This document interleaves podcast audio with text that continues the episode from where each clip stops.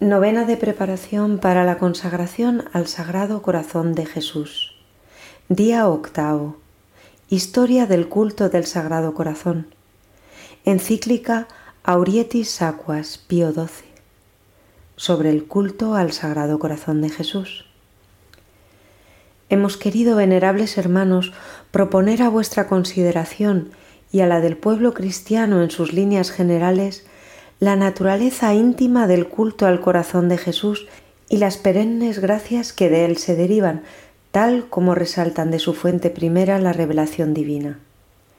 Estamos persuadidos de que estas nuestras reflexiones, dictadas por la enseñanza misma del Evangelio, han mostrado claramente cómo este culto se identifica sustancialmente con el culto al amor divino y humano del Verbo encarnado y también con el culto al amor mismo con que el Padre y el Espíritu Santo aman a los hombres pecadores, porque, como observa el doctor Angélico, el amor de las tres personas divinas es el principio y origen del misterio de la redención humana, ya que, desbordándose aquel poderosamente sobre la voluntad humana de Jesucristo y por lo tanto sobre su corazón adorable, le indujo con un idéntico amor a derramar generosamente su sangre para rescatarnos de la servidumbre del pecado. Obligado es, sin embargo, reconocer que tan solo poco a poco y progresivamente llegó ese corazón a constituir objeto directo de un culto especial como imagen del amor humano y divino del Verbo encarnado.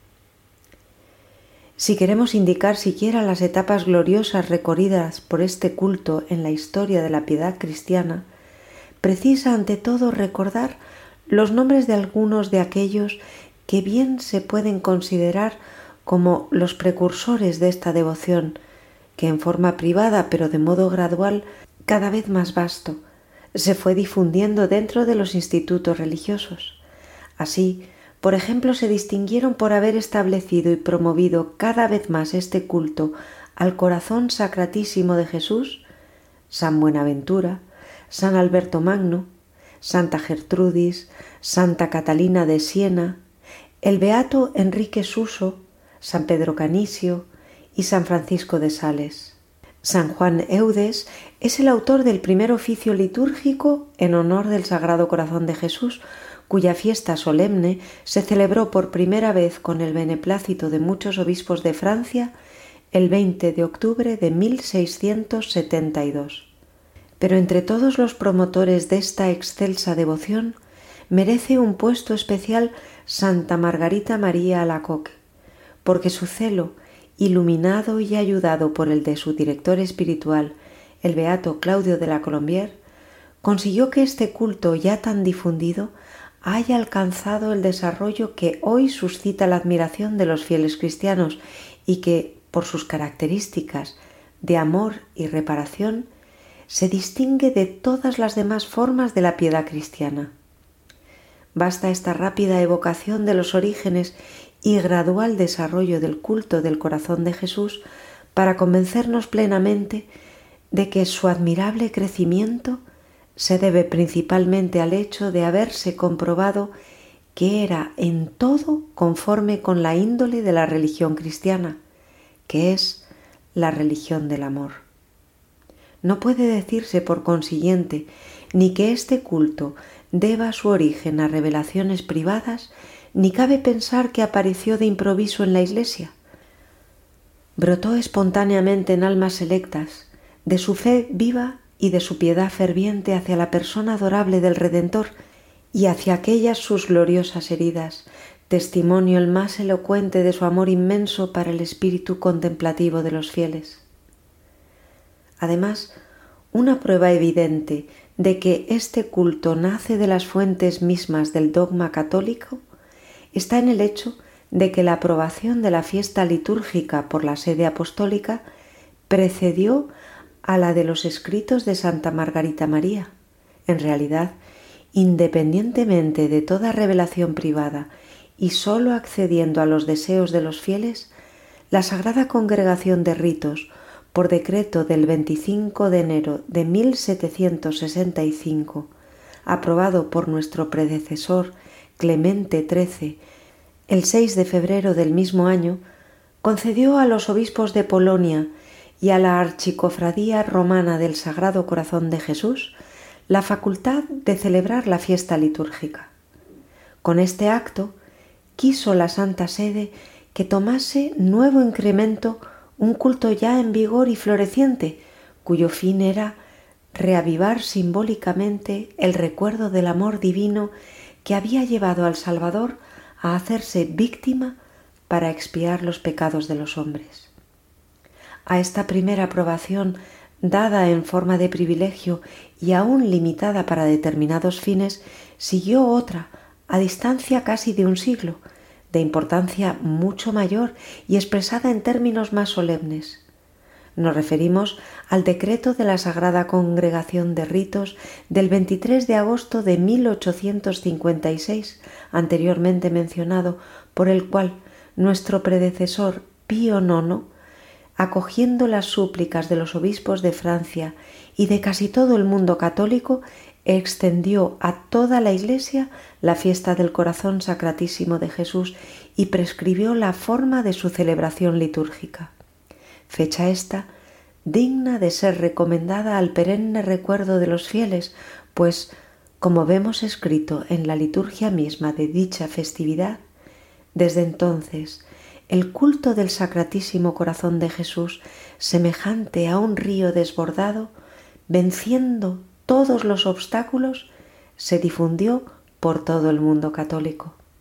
De cuanto hemos expuesto hasta ahora aparece evidente, venerables hermanos, que en los textos de la Sagrada Escritura, de la tradición y de la Sagrada Liturgia es donde los fieles han de encontrar principalmente los manantiales límpidos y profundos del culto al corazón sacratísimo de Jesús, si desean penetrar en su íntima naturaleza y sacar de su pía meditación sustancia y aumento para su fervor religioso.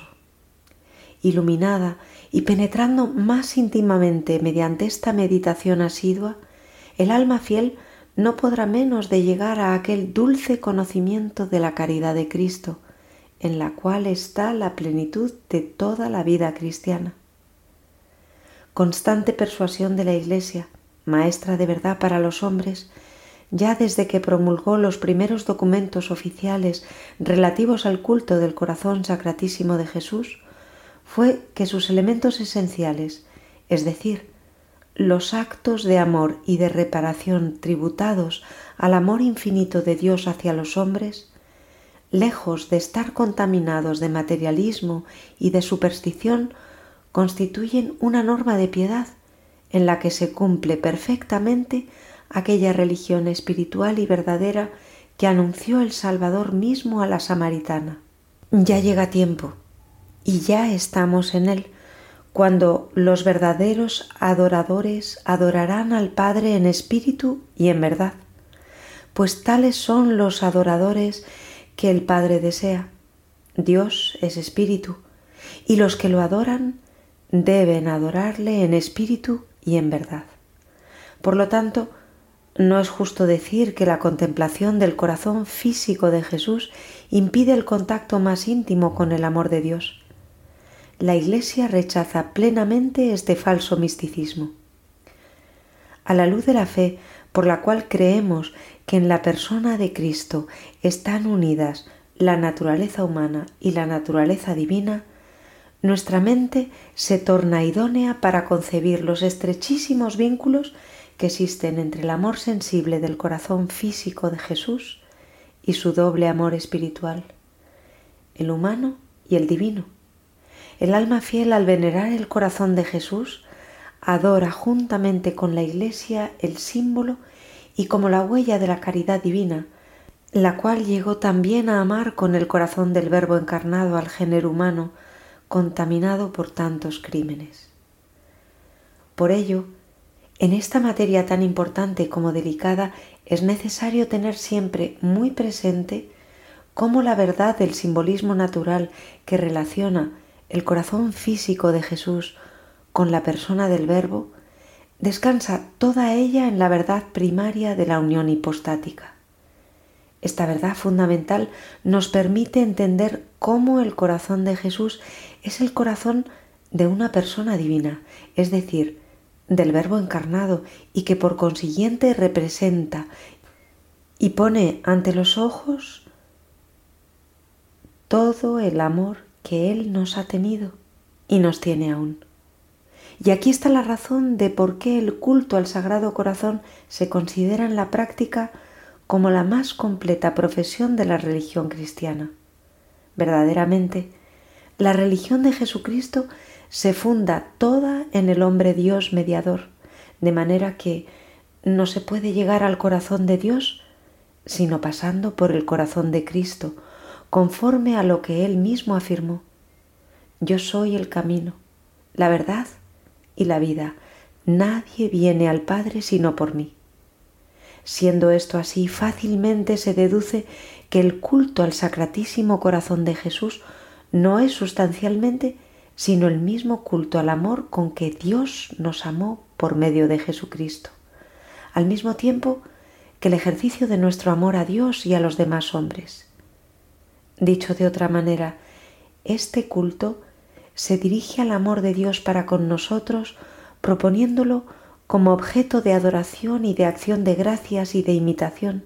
Además, considera la perfección de nuestro amor a Dios y a los hombres como la meta que ha de alcanzarse por el cumplimiento cada vez más generoso del mandamiento nuevo que el Divino Maestro legó como sacra herencia a sus apóstoles cuando les dijo, un nuevo mandamiento os doy, que os améis los unos a los otros como yo os he amado. El precepto mío es que os améis unos a otros como yo os he amado.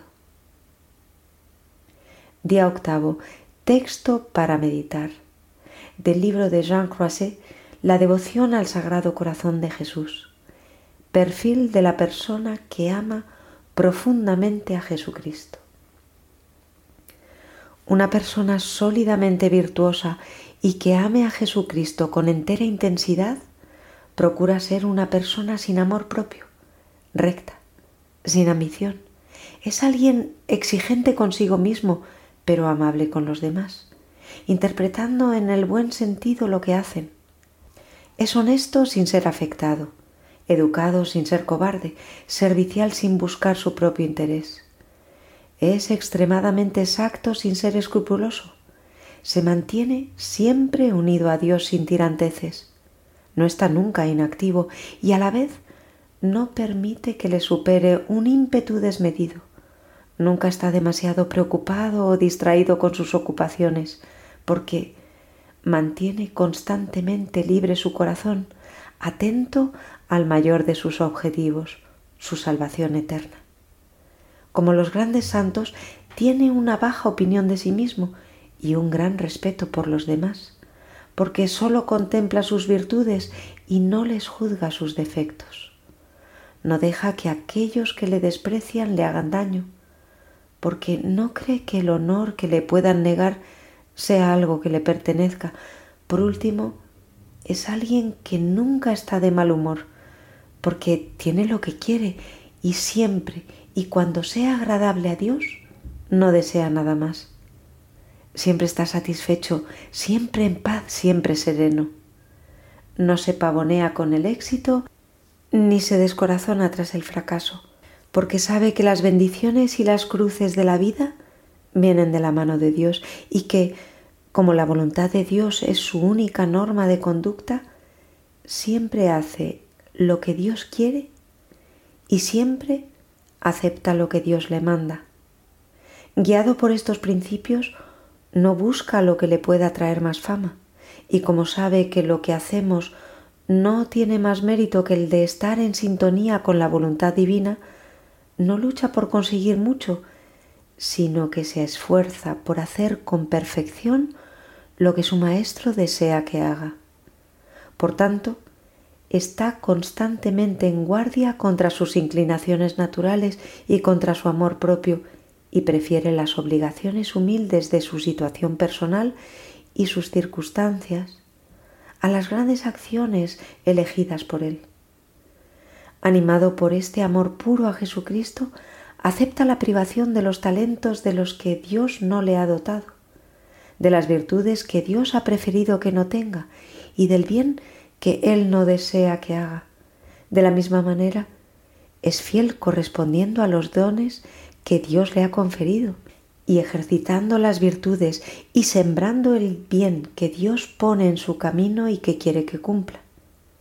Por último, es un hombre que se distingue por su mansedumbre, su humildad y especialmente por su intenso amor a Jesucristo y su devoción a la Santísima Virgen y por el aire de santidad que le rodea, todo lo cual es por sí mismo una forma inmejorable de apostolado.